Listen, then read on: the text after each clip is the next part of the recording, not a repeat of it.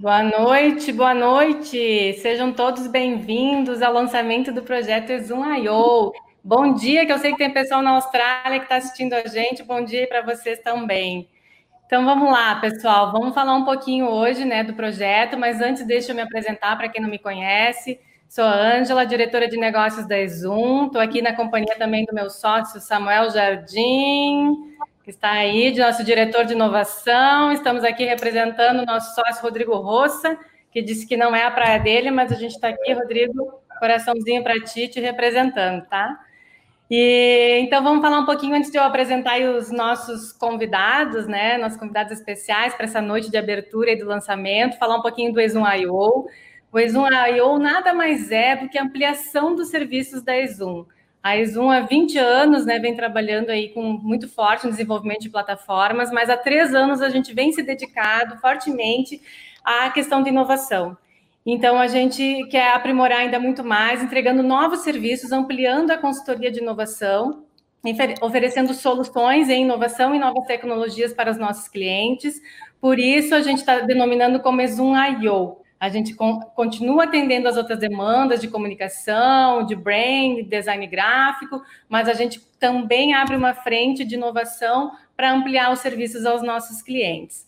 Então, assim, aí tem a plataforma, Muca, vou pedir para te colocar aí, exum.io. Lá vocês vão poder ter mais informações, tem metodologia e o grande diferencial, a gente vai estar tá trazendo junto para o projeto grandes nomes da área de inovação para nos ajudar a oferecer soluções bacanas bacanas aí para os nossos clientes a título de inovação. Então, cada um com a sua expertise, lá já tem alguns nomes, alguns uh, especialistas cadastrados. Diariamente a gente vai estar cadastrando e vocês vão poder acompanhar aí no, no site que está aí descrito zoom.io, certo? Uh, coment... Lembrando que também no final dessa live a gente vai fazer um sorteio de uma mentoria online de inovação. Então, todos os inscritos vão estar concorrendo. Depois, lá no final, a gente vai fazer o sorteio e vai colocar o nome da pessoa vencedora lá no Instagram. Tá certo? Então, vamos lá. Dando boas-vindas aos nossos convidados da noite, que é uma honra receber três nomes fortes da área de inovação. Muito feliz aí em receber Guilherme Soares, né, CEO da Singularity Brasil. Ah, o Ricardo, enfim, fez a tua indicação muito feliz com o teu nome aqui conosco, com a tua presença. A gente sabe a tua agenda, que é super apertada, né? Então, a gente agradece imensamente aí pela, pelo teu aceite em participar, em contribuir conosco. Seja bem-vindo. Próximo convidado, Tiago Breyer. Tiago, querido, simpaticíssimo, conheci ele no evento do Linkley, né, Tiago? A gente Isso. fez umas trocas. Enfim, é um grande nome da área de inovação na área jurídica, né? Na área do direito, que é uma área, desculpa os amigos advogados, é uma área séria, dura, rígida, né? Como inovar nessa área, né? Como trazer, enfim, a inovação, vai estar contribuindo aí com a gente falando de design thinking. E o Ricardo Penzinho, um grande amigo aí da Zoom, parceiro de negócios, enfim. Hoje ele é o head, né? A Latam da Hyperloop. Então, uma honra, Ricardo, contar contigo, com o teu know-how. É um grande executivo que já tem um histórico super bacana na área de inovação e pode contribuir muito nessa noite aí conosco. Então, sejam todos bem-vindos. É um prazer estar aqui com vocês, uma honra, né, nesse lançamento, a gente poder contar com nomes tão fortes assim na área de inovação. Então, vamos lá. Guilherme, vamos começar contigo o nosso bate-papo, pode ser? Claro, Ângela. Obrigado pelo convite. Uma honra estar aqui com o Ricardo, o Tiago, com o Samuel. É, muito obrigado e vamos conversar sobre como inovar, né? Principalmente nesse momento que a gente está vivendo. Isso aí, isso aí. Esse, esse é o tema né, da noite, né? A fórmula para começar a inovar. Então, a gente tem né, contato com muitos clientes, muitas empresas, enfim, as pessoas questionam muito sobre isso. E para contribuir, a gente acabou fazendo uma pesquisa, né, para decidir o tema, enfim, e convidados, né, das nossas lives, e muito foi questionado sobre isso. Por onde eu começo? Por onde eu começo a inovação? Né, o que, que eu tenho que fazer? Mas eu sou pequeno, não consigo inovar, né? O que, que eu posso fazer? Gente, tem oportunidade para todo mundo inovar, né? A fórmula é muito simples. O que as pessoas não estão fazendo é olhar para o básico, né? Olhar para as pessoas, né? Então, é, é esse o olhar que a gente quer trazer para essa noite. E é essa uma das perguntas que eu vou te fazer, mas antes, Guilherme, eu queria te fazer uma outra pergunta. Eu queria que tu contasse um pouquinho para nós, enfim, uh, por que da Singularity, enfim, fazer essa parceria estratégica com a HSM? Por que vir para o Brasil? Quais são as oportunidades que nós temos no Brasil? Quais as lacunas? Conta um pouquinho para nós sobre isso. Não, bem, para quem não conhece, a Singularity University nasce no Vale do Silício, lá dentro da NASA, com, com a contribuição muito forte do Google, com a missão, com o propósito de impactar positivamente um bilhão de pessoas por meio da tecnologia. É, e a HSM, que é a maior plataforma de educação corporativa do Brasil, tem um relacionamento com a Singularity University já há bastante tempo, em seus eventos, nas suas publicações, é, como com Ray Kurzweil, com, com Peter Diamandis, que são os fundadores, e foi natural que a gente começasse essa aproximação é, de trazer a Singularity aqui para o Brasil. Por quê? Porque em recentes pesquisas, a gente é, identificou que 73% dos brasileiros, eu vou repetir, 7, 3, 73%, 73. dos brasileiros é, sairiam do Brasil se tivesse uma oportunidade. Se tivesse uma oportunidade de empreender, de estudar, de morar fora do Brasil. E esse número tira o nosso sono, porque aqueles que saem são aqueles que têm a possibilidade de mudar a nossa realidade. E ao trazermos a Singularity Universe para o Brasil, a gente busca quebrar essa lógica perversa que aqueles talentos vão empreender e vão tentar inovar fora do Brasil. A gente quer que os talentos fiquem aqui no Brasil, desenvolvam os seus projetos.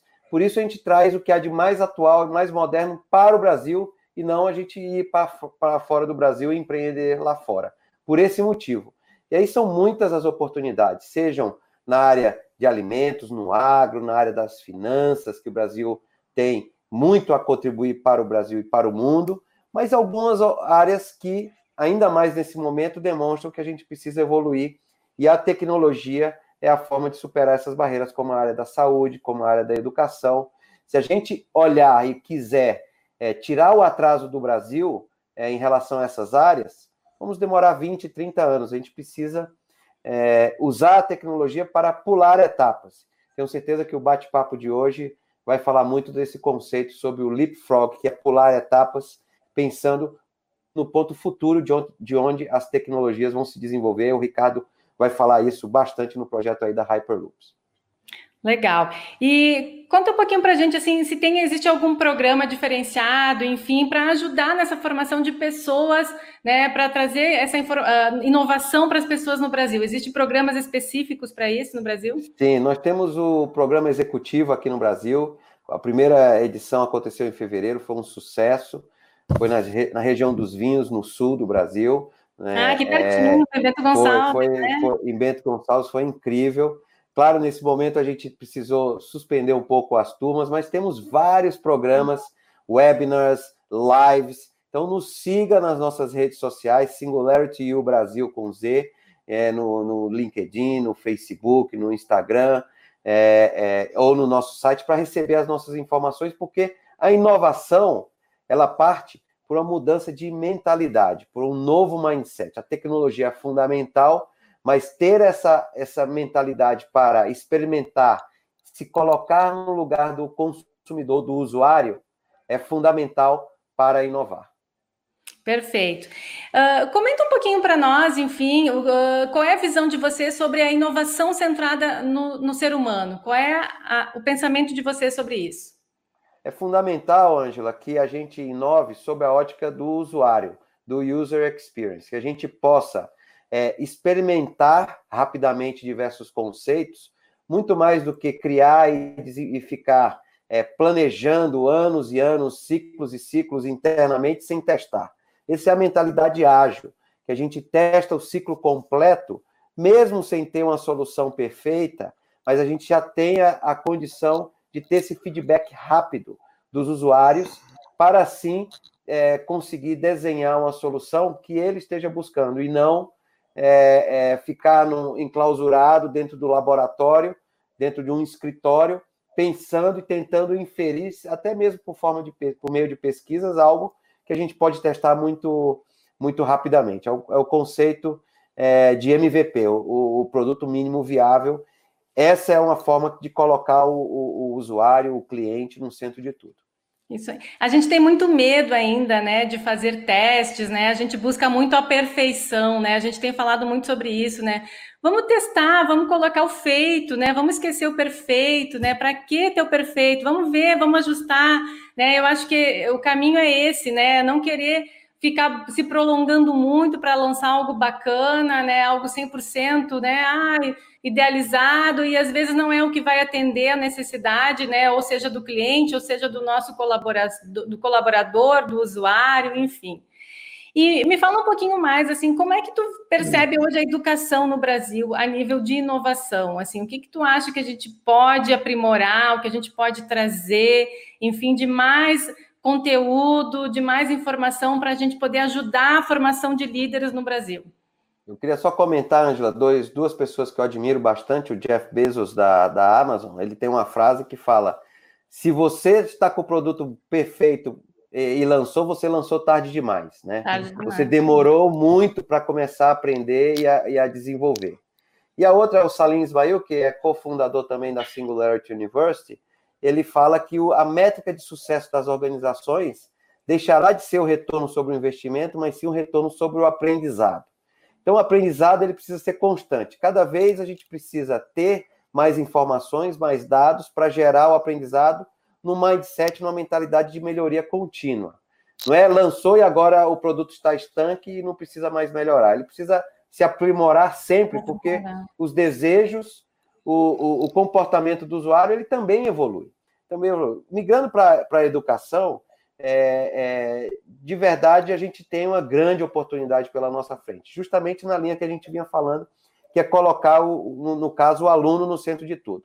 Eu vou dar um exemplo pessoal, né? Nós estamos numa, numa, num momento de isolamento é, social ou distanciamento físico e estamos, várias pessoas estão tendo aulas, né? Milhares de pessoas estão tendo aulas da, da segurança das suas casas. E, e muito se, se diz ah, agora o mundo vai se tornar digital, vai se tornar à distância, vai ser virtual. Eu pessoalmente não acredito nisso, porque eu tenho duas filhas que, que, que estão vivenciando isso no ensino básico, e dependendo do perfil do aluno, se adapta melhor a essa, a essa, essa condição do que o outro. Então, uma filha minha está mais adaptada e a outra não está gostando tanto, porque uma tem um perfil, perfis diferentes. Então, a grande evolução que vai acontecer na educação é justamente estar centrada no aluno e as instituições de educação oferecerem de forma clara e eficiente qual é, para que as pessoas aprendam como é a melhor forma que eu aprendo.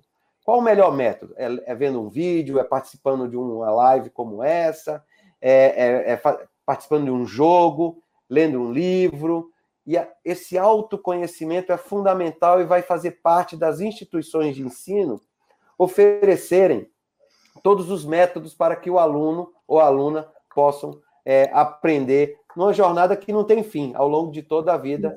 É o tradicional lifelong learning, né? lifelong né? Learning. A gente não pode mais parar de aprender. Isso aí, perfeito. Temos uma, um comentário aí da professora Morgana, ó, contribuindo. Então, a educação precisa de socialização. Educar não é só escolarizar. Show. E perfeito, perfeito, perfeito né? Uma ótima colocação Morgana. aí da Morgana, né? Não sei se tu quer comentar sobre isso, Guilherme. É, bem, bem, obrigado, professora Morgana, pelo seu comentário. É isso. A, a educação não é apenas a aquisição de, de conteúdo.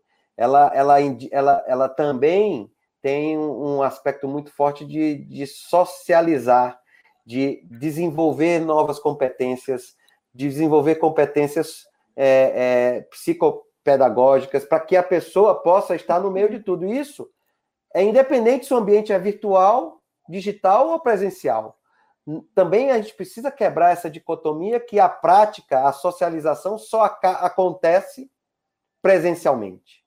Acontecem diversas formas de, de, de escolarização como, e socialização, como a professora está mencionando, em ambientes digitais, mas depende do aluno se conhecer muito bem, e é óbvio que precisa ter uma certa autonomia. Isso não é igual para todas as faixas é, etárias e para todos os perfis de, de aluno. Por isso a importância de a gente ter esse olhar né, no, no, nosso usuário, no nosso consumidor, no nosso cliente, a gente identificar quais são as características, quais são os desejos deles, qual é o perfil dele, para eu poder fazer a entrega adequada à expectativa dele, né? Eu acho que, é, que essa é a lógica. E uh, me diz uma coisa, uh, Guilherme, assim, qual, qual seria a tua opinião, assim, tua, teu conselho, vamos dizer assim, qual é o teu conselho, assim, ó, eu sou um novo líder, eu estou passando por um momento agora que eu quero começar a inovar, o que, que eu por onde eu começo, o que, que eu faço primeiro? Olha, a primeira coisa é, nesse momento que nós estamos vivendo, não dá para isolar, né? não dá para ignorar essa situação. É, aquelas pessoas que estão esperando que a, vai passar essa fase e a gente vai voltar igual como nós estávamos antes, não vai ter muita chance de, de inovar, né?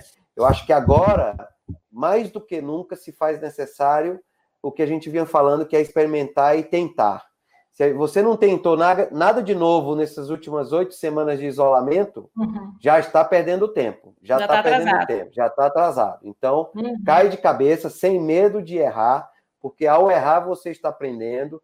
Então, esteja preparado para se adaptar e cada vez mais, mais continuamente no, Nunca ficou tão óbvio o famoso mundo VUCA, o mundo volátil, incerto, complexo é. e ambíguo, né? É quer mais do que isso, né? Não, não tem, né? Então, é, é, não espere que a gente vai voltar ao normal anterior. Vai vários comportamentos, várias tecnologias vão mudar e faça parte da transformação e não espere a transformação. É, e eu acho que quando a gente fala de educação é sempre um tema muito delicado, né? Porque a gente sabe a questão da educação no Brasil, das limitações, enfim, né? E sabe que tem muitos profissionais que ainda não estão preparados para esse mundo, então tem toda essa curva de aprendizado do próprio professor em se adaptar, em saber usar as novas tecnologias, que era um olhar que a gente né, não tinha para isso, ou estava iniciando, e agora né, entrou mais como uma obrigação. Todo mundo vai ter que aprender em curto espaço de tempo a lidar com esse novo momento, a lidar com as novas tecnologias, aprender a usá-las para poder passar, para poder fazer o ensinamento para o seu aluno, né? É isso aí. Legal. Tiago, vamos conversar um pouquinho contigo agora. Oi, tudo bom?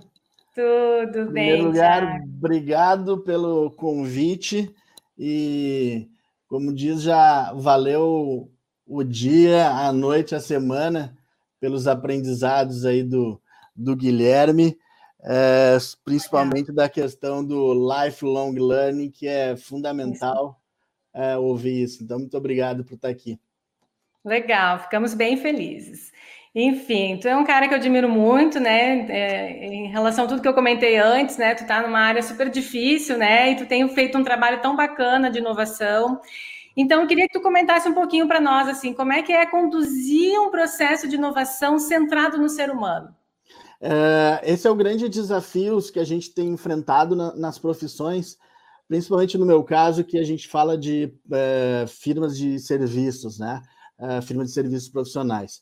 Eu tive a felicidade de quem me, é, de, digamos assim, quem me delineou meu caminho do design thinking foram arquitetas, é, que souberam se reinventar e entender que o mais importante é a satisfação do cliente, aquilo que o cliente deseja, e ele estar confortável com o projeto, do que o meu o meu uh, interesse ou aquilo que eu acredito que seja certo ou aquilo que eu entenda como adequado. E essa é a grande transformação que a gente está vendo. Ou seja, não é o que o centro não é o que eu sei, aquilo que eu pretendo, mas qual o interesse do meu cliente e como que eu posso deixar o meu cliente mais satisfeito. E aí essa é, entramos de novo na famosa mudança de pensamento, que é o grande desafio, porque uhum. geralmente a gente quer mostrar o que a gente sabe, né? E aí no, no serviço eu tenho que dizer qual, tenho que buscar qual o interesse do, do meu cliente. Certo. E que, enfim, a gente uh, já trocou algumas ideias anteriormente, enfim, né, sobre a questão de design thinking, mas é, é, ainda um termo muito novo, né, muito recente, que poucas pessoas conhecem e dominam. Então, eu queria que tu contasse um pouquinho mais sobre o conceito do design thinking e como a gente pode trazer isso para a área de serviços, tá? Porque uh, eu vejo muitos clientes, amigos, enfim, pedindo, ah, eu estou na área de serviço, é tão difícil inovar, como é que eu faço para inovar? Eu acho que o design thinking vem e pode colaborar muito nesse sentido. E aí é, é, o seguinte, é aí que entra o design thinking, porque o que, que acontece? Quando a gente tem essa área de conhecimento do serviço, o que a gente quer, é, ou geralmente tinha, era uma solução pronta. Ou seja, eu tenho uma questão, eu tenho um problema e eu apresento uma solução.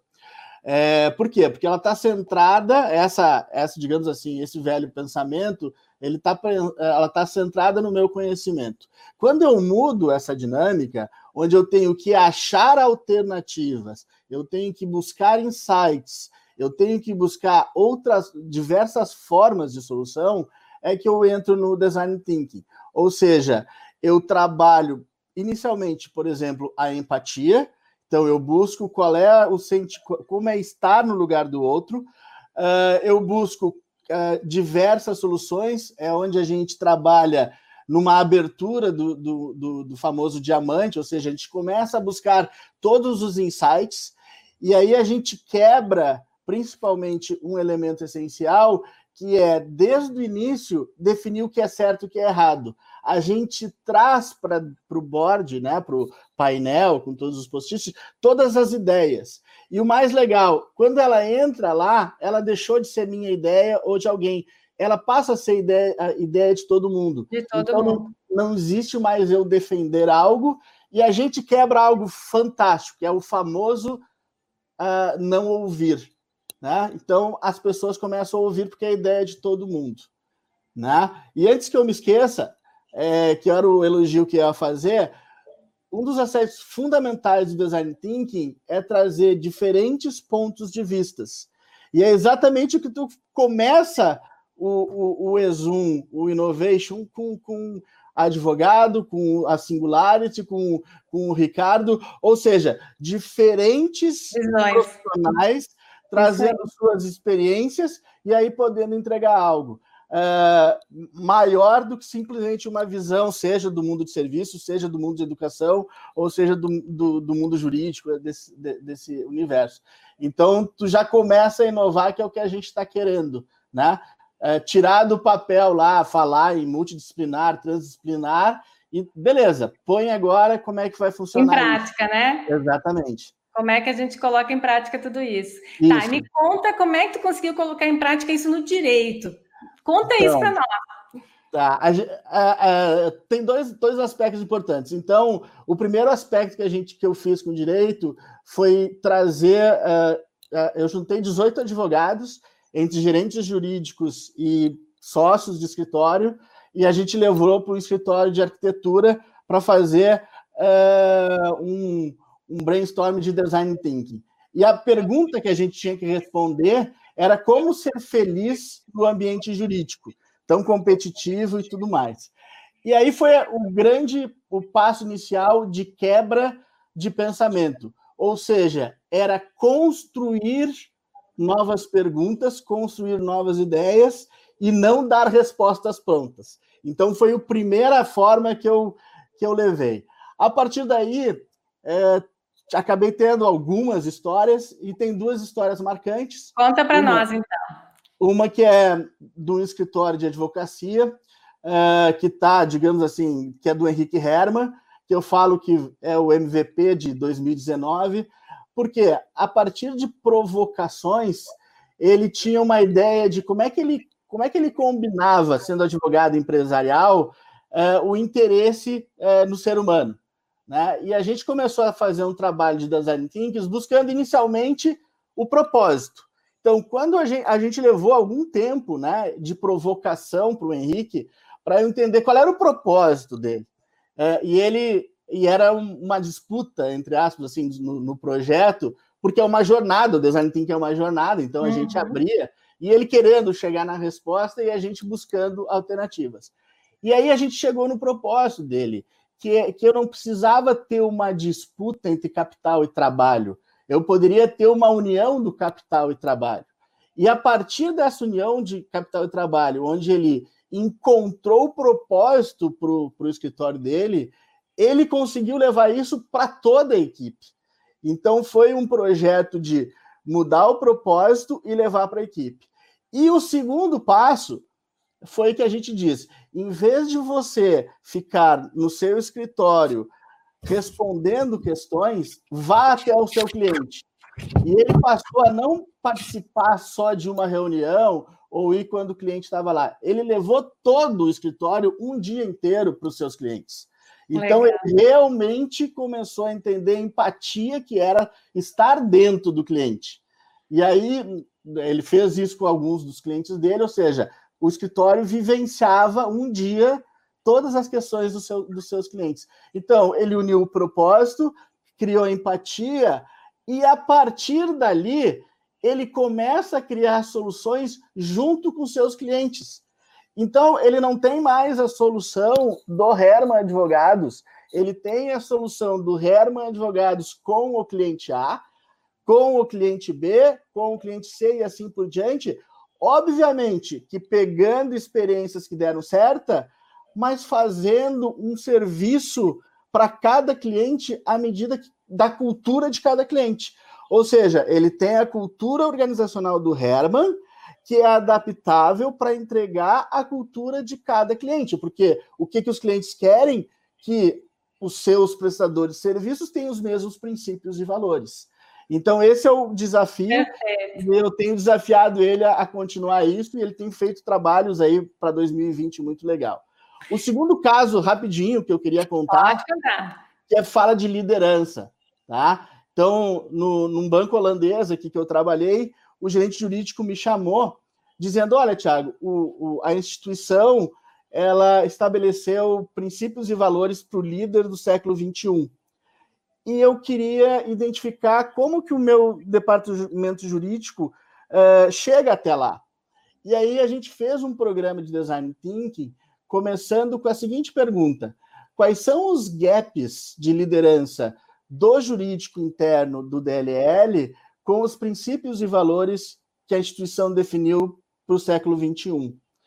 E aí foi muito bacana, porque a gente, primeiramente, identificou individualmente, então fez um autoconhecimento de cada um dos elementos, eram oito, são oito advogados, uh, e depois a gente montou no Design Thinking a persona do Legal. líder do século XXI e a persona do departamento jurídico com os oito uh, participantes. Perfeito. E a partir daí a gente começou a identificar o que que precisava manter, o que que se tinha que evoluir e o que que estava faltando naquela persona que personificava o departamento jurídico com a persona que era o líder. E aí ele pôde fazer todo o desenvolvimento, que é o método de aprendizado, que é a evolução constante para todo o ano de 2019 e vamos repetir para 2020. Sensacional, sensacional. Você falou duas coisas muito importantes que a gente trabalha muito aqui na nossa área, né, de comunicação também, que é a questão da definição de propósito, né, e a questão da cultura, né. Como isso é, contribui muito, né, quando ah, começando, né, na, na, base lá na pirâmide em cima, né, onde o líder compra a questão assim de entender que ele precisa mudar e que ele precisa estar junto com a equipe, como faz toda a diferença, né? Não é impositivo, né? É colaborativo. Isso é muito legal, muito bacana aí os teus cases e a forma como tu conduziu, sensacional. Parabéns, parabéns. Legal. É, isso, isso. Boa parte das metas de objetivos deixaram de ser uma imposição do gestor jurídico e foi uma construção do grupo. Ou seja, eles estavam muito mais engajados em cumprir aqueles metas de objetivos porque foi algo construído por eles mesmos, não foi algo imposto. Isso aí, perfeito. Legal, parabéns. Obrigada Legal. pela contribuição. Ricardo, vamos falar um pouquinho com o Ricardo agora. Tu tá com, tu tá com o áudio ligado aí, Ricardo? Tá, então tá bom. Ricardo, enfim, vamos falar um pouquinho aqui de Caxias do Sul, da Serra Gaúcha, mas eu acho que isso vale também para outras cidades, outras regiões do Brasil. A nossa cidade aqui é uma cidade bastante industrial, né, onde a gente entende que inovação é muito desenvolvimento de produto, é tecnologia, é robô. Como quebrar essas barreiras que a gente tem e mostrar que inovação precisa começar pelas pessoas antes de tudo? Qual é a tua opinião sobre isso? Bom, primeiro eu queria agradecer o convite mais uma vez, é, a oportunidade de estar falando. Prazer falar com o Guilherme, falei prazer falar com o Thiago. É, eu queria começar minha fala passando um pouco pelo que já foi dito na, na live, né? Falar por último, depois de dois mestres desses, não é a coisa mais simples do mundo, não. Então, eu vou tentar resumir um pouco o que já foi dito e fazer um pouco uma conexão com a minha experiência, né? Foi, a gente está falando muito de, de human, human centric, né? User experience, né? Hoje, inovação no mundo ela é vista assim, né? Pelo menos as empresas é, mais famosas e mais é, que têm mais sucesso no mundo do ponto de vista de inovação pensam assim, né? E por que disso, né? E o Tiago trouxe isso com uma forma muito muito bem colocada, que é a questão do propósito, né? Não é a inovação que nasce em função de uma necessidade, é um propósito que nasce e isso vem, isso traz a inovação, né? As principais inovações do mundo hoje, elas vêm de um momento que de uma pessoa ou de uma empresa ou de uma instituição que tenha um propósito de fazer alguma coisa. E a consequência disso é o sucesso, não o contrário. Né? Então, isso é muito importante do ponto de vista de, de Brasil, porque o Brasil, é, o brasileiro e as empresas brasileiras são muito imediatistas e até muitas vezes por necessidade, né? A gente está matando, é, salvando o almoço para deixar a janta, né? É. Então é, é, é, importante a gente ter uma, uma, uma visão de que a inovação ela vai necessariamente passar por erro, né? Ninguém inova de primeira, ninguém inova, consegue criar alguma coisa é, utilizando todas as ferramentas que hoje existem, o erro ele é necessário, né? Eu costumo dizer que em todas as minhas falas, em todas as minhas palavras, que errar é a, a melhor forma de se inovar, desde que você erre rápido, né? Não fica errando eternamente, né? Então vamos errar rápido para que isso é, efetivamente aconteça. Né? Trazendo um pouco a fala do, do, do, do Guilherme, um grande amigo, obrigado por, por, por ter aceito a indicação aí, Gui. É, a educação brasileira é uma educação baseada numa matriz francesa de mais de 70, 80 anos atrás, né? Então a gente tem uma necessidade de transformar essa matriz é, é, acadêmica nossa numa matriz muito mais inovadora, muito mais efetiva, valorizando o empreendedorismo. Né? A gente precisa efetivamente deixar de fazer com que o erro na prova seja um problema. Né? A gente cresce, a gente se forma aprendendo que errar é ruim. Né? Isso não pode, isso precisa mudar de alguma maneira. Né? E a gente precisa aprender que o errar ele é necessário para se construir uma coisa melhor.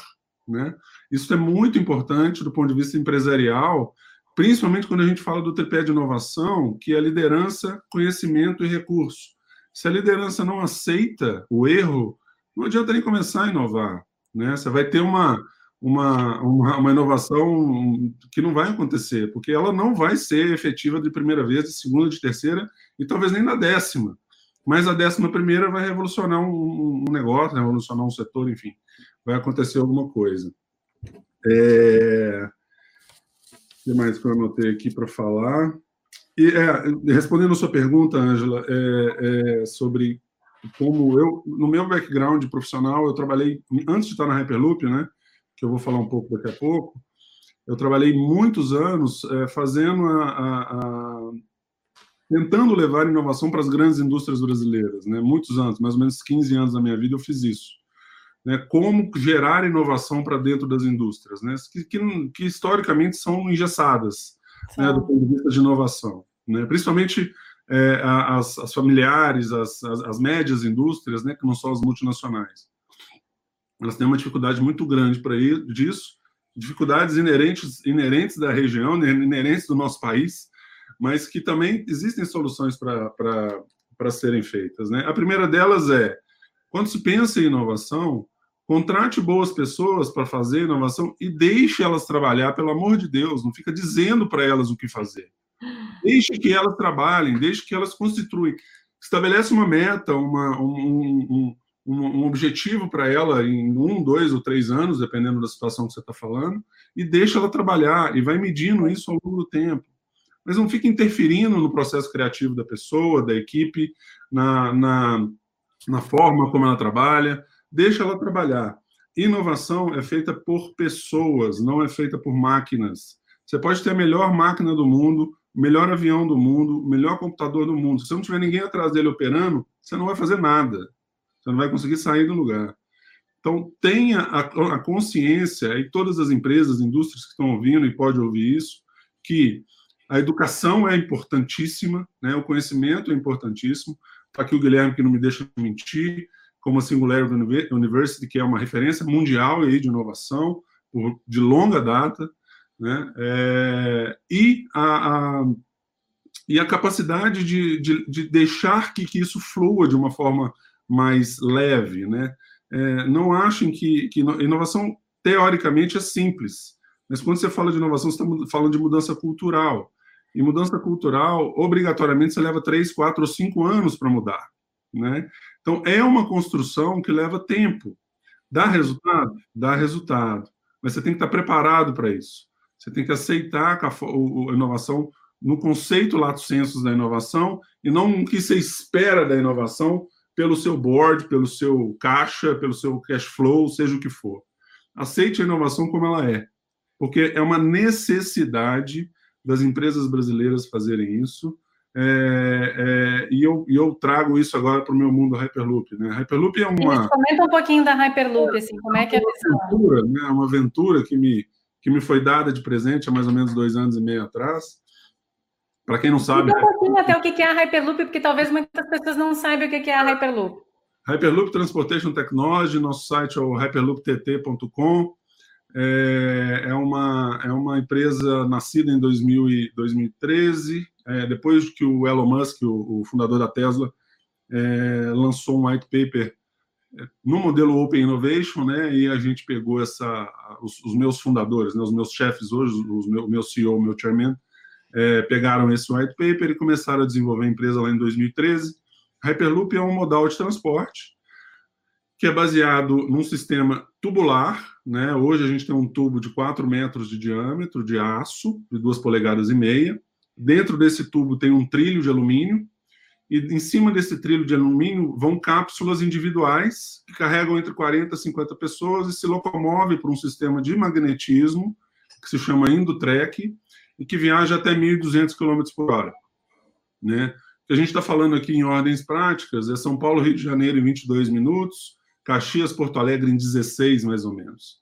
Né? É disso que a gente está falando. E esse ambiente tubular é no vácuo, então você não tem atrito do ar ali dentro. Né? Ela anda por magnetismo sem atrito do ar, e por isso que ela, ela atinge essas velocidades tão altas e, e sem resistência. Né? Hoje a gente está com contratos em 12 países, a gente está situado em 42 países, mas com contratos já firmados em 12 e primeiro projeto comercial, muito provavelmente, nos Emirados Árabes em 2021. 2022, perdão. É, então, isso é um, é um Hyperloop. É uma tecnologia extremamente disruptiva do ponto de vista da mobilidade. Ela, ela não usa como fóssil, ela é completamente energia limpa, ela usa energia solar na sua maioria, obviamente onde a eficiência energética permite isso. É, e a gente tem trabalhado com várias empresas, vários governos no mundo todo, é, eu, como Red Latam, tenho a oportunidade de fazer isso no Brasil e na América Latina, e a gente vê a necessidade de a gente achar soluções para a mobilidade, né? achar soluções. Eu não estou falando só de estou falando de drone, de carro autônomo, de, enfim, todas as novas tecnologias de mobilidade que existem afora, porque a mobilidade como ela é hoje, ela não é escalável mais, né? Como é que você vai escalar a mobilidade em São Paulo? Como é que você vai escalar a, mobilidade em Nova York? Como é que você vai escalar a mobilidade em Porto Alegre, enfim. É muito difícil é, é, fazer isso do ponto de vista de, de crescimento, né? Então, a Repelup é uma empresa que nasce com uma vocação e um propósito muito forte de revolucionar o sistema de mobilidade, colocando o ser humano no centro, colocando o ser humano no centro da discussão. O que, que o ser humano quer do ponto de vista da mobilidade? Como ele quer se locomover? Como ele pretende fazer isso no futuro? e não como o carro vai se portar na rua, como a rua vai receber o carro, ao contrário do que hoje é visto do ponto de vista da mobilidade. É, então, esse, esse tema, de, é, essa, essa questão de propósito e de é, inovação, elas são praticamente a mesma coisa, e quando você conecta isso com uma liderança boa, que entenda o conceito, com uma equipe boa e com, conhece, e com recursos para fazer, a inovação acontece. Legal, Ricardo, e me conta um pouquinho para nós, a Hyperloop tem, tem algum programa específico para ajudar na formação de pessoas que trabalham no projeto? Como é que é o, o dia a dia? A Hyperloop funciona através de um sistema de crowdsourcing, a gente é hoje o maior crowdsourcer do mundo, né? a gente é, inicia as atividades da maioria das pessoas da, da empresa, elas começam como contribuidores, isso é um sistema que já foi, é um sistema que foi acompanhado por Harvard durante dois anos, Hoje a gente está sendo, está sendo ensinado em Harvard como sendo uma evolução do sistema de trabalho. Né? Então, como é que funciona isso? A pessoa que tem interesse em trabalhar, e aqui fica o convite aberto para todos que estão ouvindo, né? no nosso site tem lá os links para se cadastrar, é, ela se cadastra no nosso sistema e, havendo uma vaga para aquele perfil, a gente entra em contato com a pessoa e explica para ela como funciona.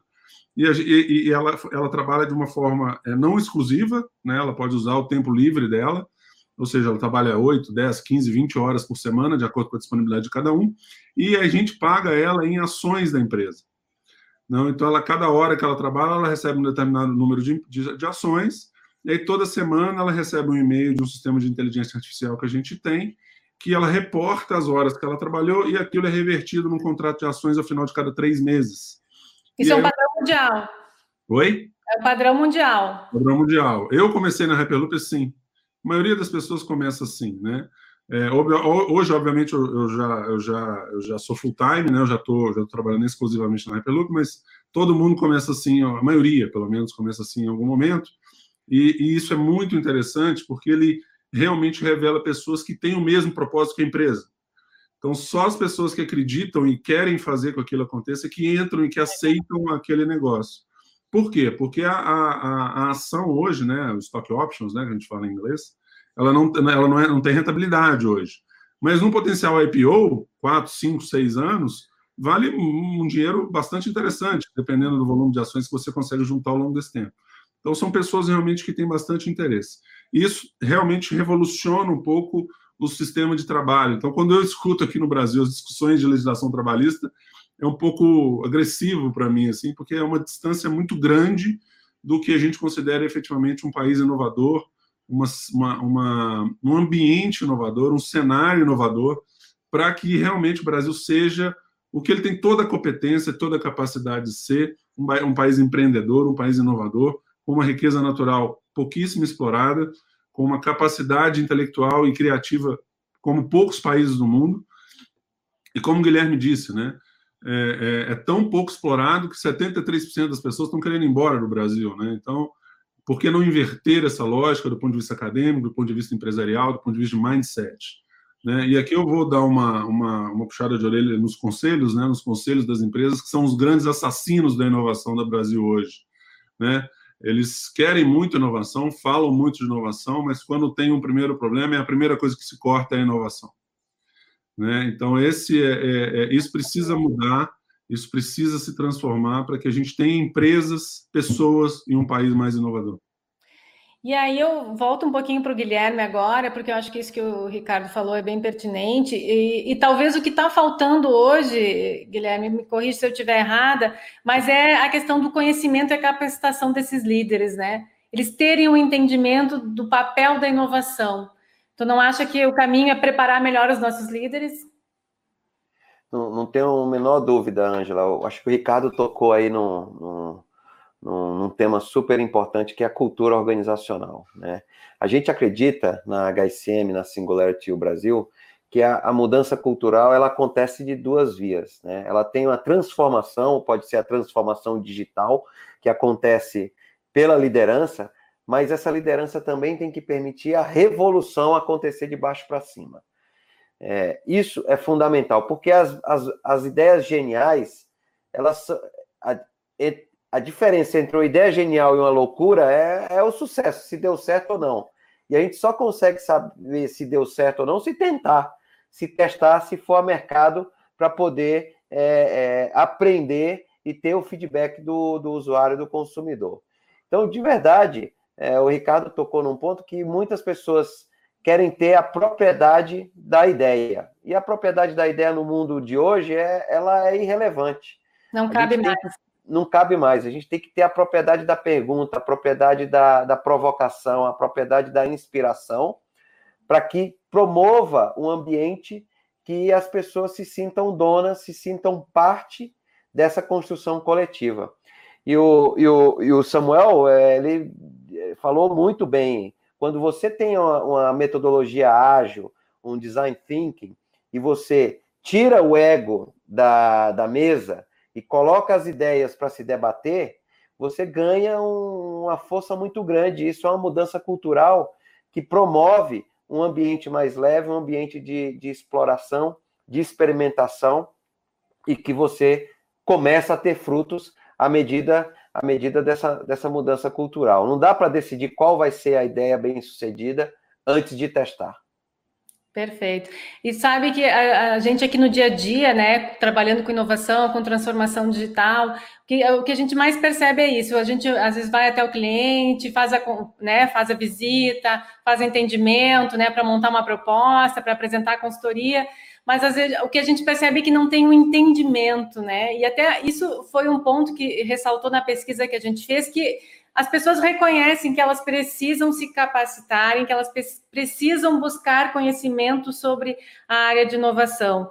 E eu acho que hoje já tem né, muitos cursos, muitas, né? Tem o EAD aí, eu acho que a própria Singularity, que forma líderes, né? Tem programas né, maravilhosos, eu ah, entendo como hoje os melhores do mundo, né, a nível de programas de capacitação de líderes, mas as pessoas ainda ficam resistentes, né, a querer encarar, a querer realmente admitir, ah, eu não entendo, eu não sei, eu tenho que aprender. Por que, que isso é tão difícil ainda no Brasil, né, de admitir que eles precisam aprender, que eles precisam buscar conhecimento? O que, que a gente pode fazer? O Ricardo tocou um pouco nesse tema, né, do, do modelo é, tradicional, no qual a prova é punitiva, ela não é, não tem um foco de desenvolver é, o aluno. Né? Isso em, em, é, crava na nossa memória, na, nosso, na nossa mente, é, é, é essa, esse elemento negativo de errar. E a gente hum. precisa desconstruir isso, a gente precisa reconstruir é, o desejo de, de, de, aprender. Teve uma pergunta que surgiu aqui que era para começar por onde, né? Eu acho que, que o, o exemplo da Hyperloop é, é, brilhante, porque ele teve lá um white paper que o Elon Musk definiu e ele deu a borda, né? Ele deu a borda. Eu, eu, eu vejo que a estratégia da companhia, da organização, é fundamental para definir o campo de atuação no qual as pessoas podem, podem é, e devem criar e inovar, né? Porque se não tiver essa borda, acaba se tornando um caos. Então, começaria muito bem por isso, definindo qual o propósito e aonde a organização quer chegar e como medir esse sucesso. A partir daí, você tem, cria um ambiente mais livre para a inovação. Eu comparo a estratégia das empresas com o freio no carro. Muitas, muitas pessoas se, se falam, não, o freio existe para parar o carro. Eu falo o contrário, o freio existe e permite para que o carro acelere. Se não tivesse freio, ele não poderia andar na velocidade do, do tubo lá da Hyperloop, de né, nem sei qual, qual a velocidade que eles atingem, justamente porque tem um sistema de interromper essa velocidade. Então, a estratégia, a governança e o compliance precisa dar essa borda. Mas o ambiente, a cultura precisa deixar que as pessoas floresçam e cresçam internamente.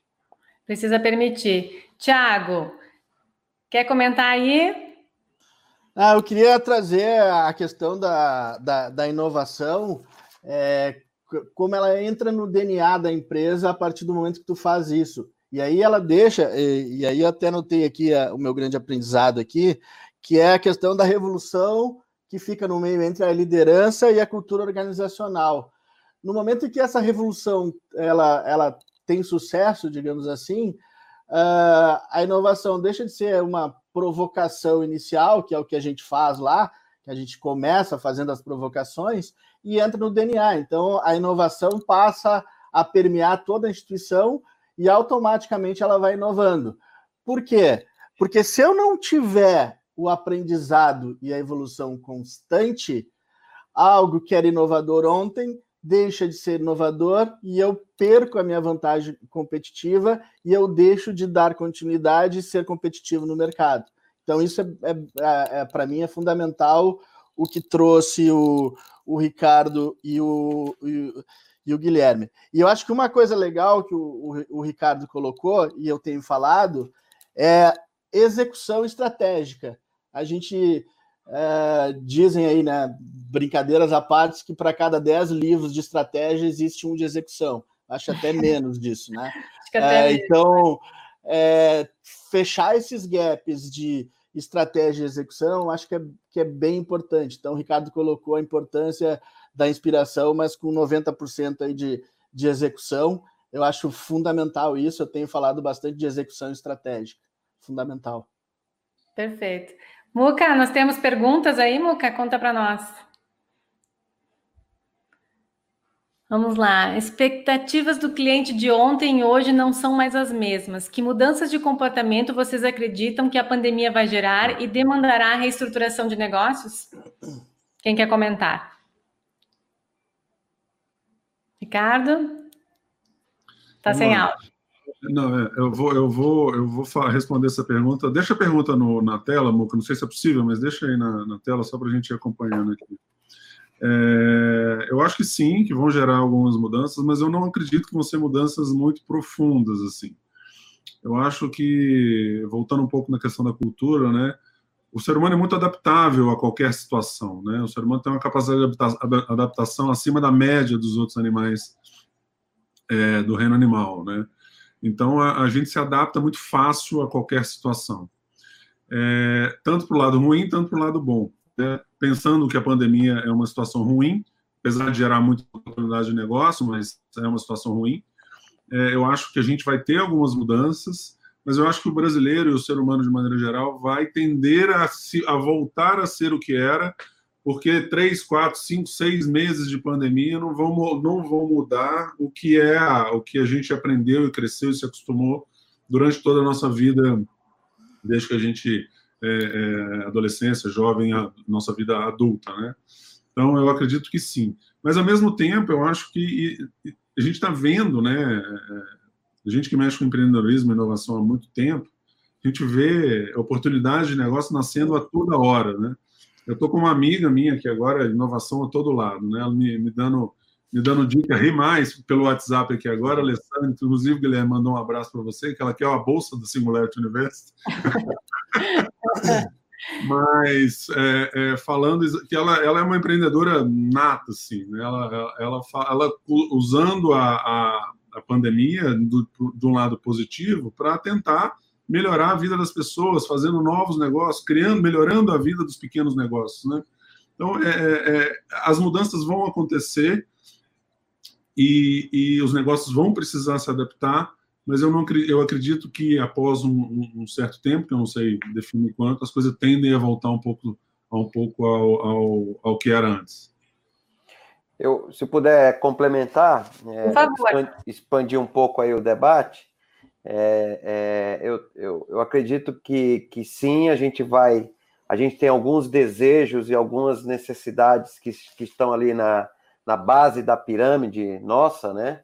É, e, e, e, e, de fato isso tende a voltar à medida que a gente, a gente vai voltar para a, poder circular, poder se encontrar.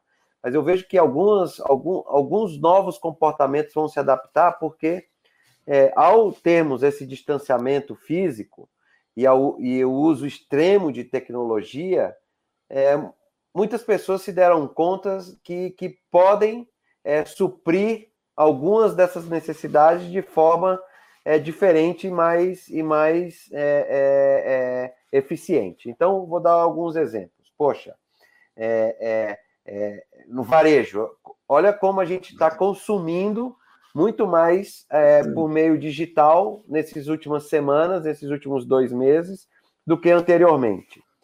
Então, o uso de um ambiente físico para o consumo ele vai precisar se ressignificar. Ele vai precisar é, é, é, tocar outros sentidos nossos para me fazer me deslocar da minha residência até é, uma loja ou um shopping center.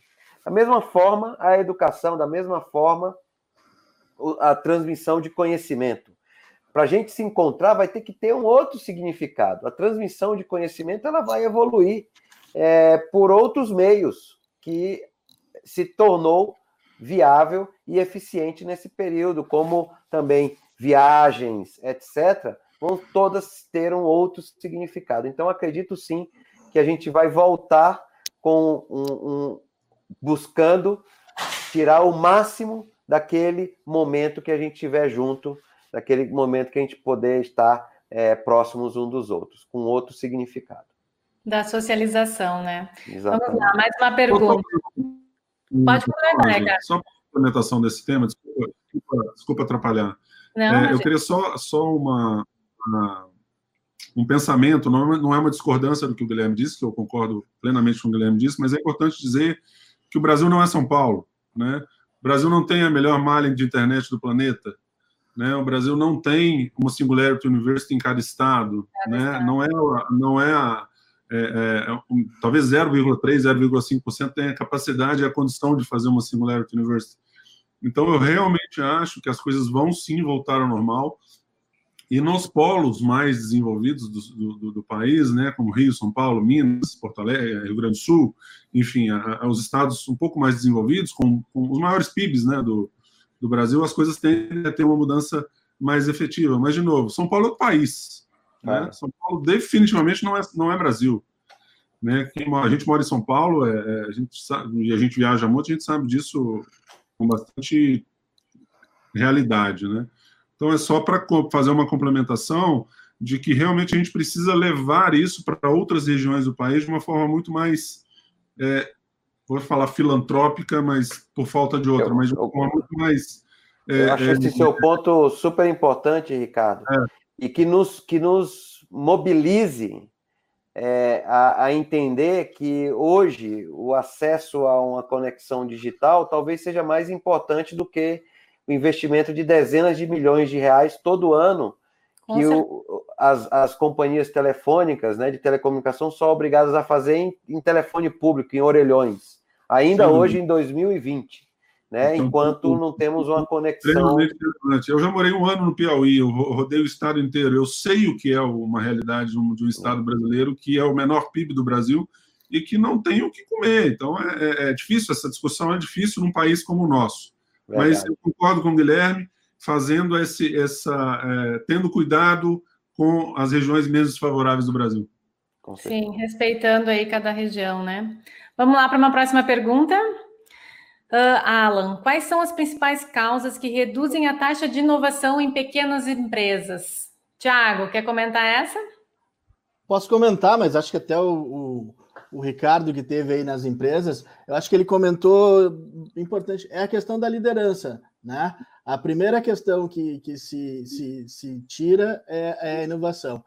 Mas eu acho que é, tem um ponto importante que, pelo menos na, na, na experiência que eu tive, que é a, as lideranças entenderem a importância da inovação e qual o resultado que ela vai trazer dentro da, da instituição. Eu acho que fundamental é, é, seria isso.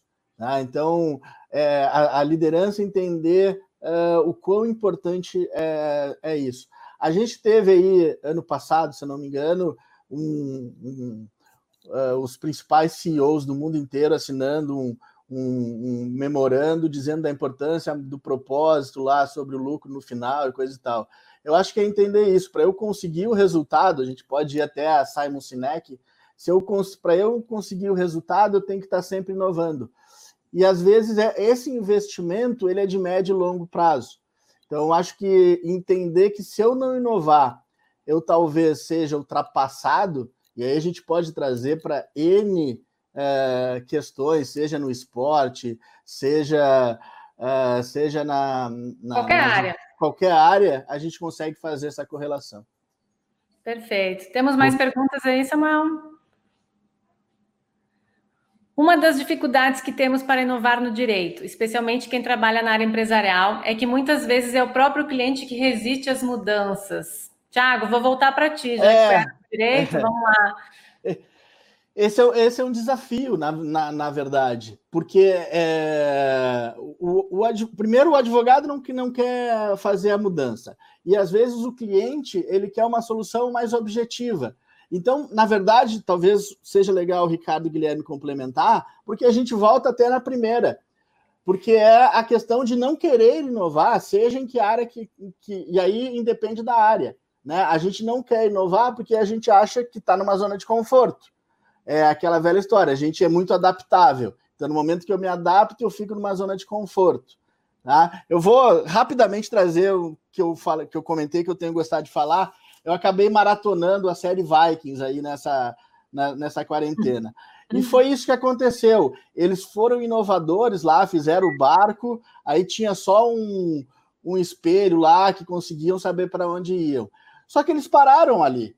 Mais adiante, quando eles acharam que o barco deles era o melhor barco, eles viram vir lá uns barcos muito mais modernos, que olharam o que eles estavam fazendo, eles ficaram achando que eles, que eles tinham inovado e aquilo era suficiente, e eles foram ultrapassados. Então, a importância de isso estar no DNA para a gente estar sempre evoluindo, porque senão a gente vai ter uma primeira vitória, mas logo adiante a gente fica para trás. Perfeito. Eu, eu, descreveria inovação como um dinheiro novo no meu bolso, né? É, é, se, se não trouxer o resultado, não é inovação, é uma ideia. Uma ideia, ela é algo novo não testado. E, e, e, anteriormente teve alguma pergunta, né? Que se a inovar disruptivo, inovar incremental, hoje o mundo é, ele demanda todos esses tipos de inovação. A gente precisa melhorar a nossa eficiência continuamente, mas está olhando para um horizonte de inovação é, além do core da, da, da organização para criar o novo, porque os, o, o, modelo de negócio atual, ele invariavelmente vai ser é, é, quebrado por a, a, guerra das formigas, que são as startups. Pode ser que uma ou outra não, não, não, não impacte o seu negócio, mas a soma de todas, de fato, vai impactar, é uma questão de tempo. Então, se você não inovar com o olho no peixe e o olho no gato, você não você está com seus dias contados. Perfeito. Pessoal, a gente já está encaminhando para ir para uma hora de live, né? Eu sei que já, né, tinha mais ou menos organizado aí com vocês esse tempo.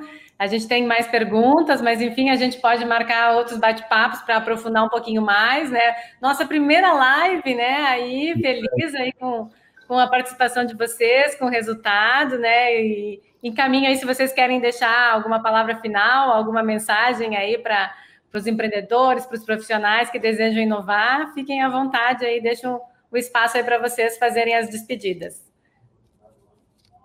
Eu só queria, então, agradecer e dizer parabéns, Ângela. Uh, primeiro, obrigado, que tive aula com duas feras. E Legal. parabéns pelos temas escolhidos, já comentei contigo aí, uh, que tu, tu, vai ter aí uh, amanhã e. Amanhã e quinta. Então, a minha única dica é assistam, porque a Ângela foi muitíssimo, pela competência, obviamente, Obrigada. muitíssimo feliz na escolha dos temas aí. Parabéns e muito obrigado. Obrigada, obrigada. Obrigada eu, Thiago, pela participação aí, o carinho aí de sempre. Ricardo. Bom, só agradecer também o convite, é, é, parabenizar pela, pelo conteúdo.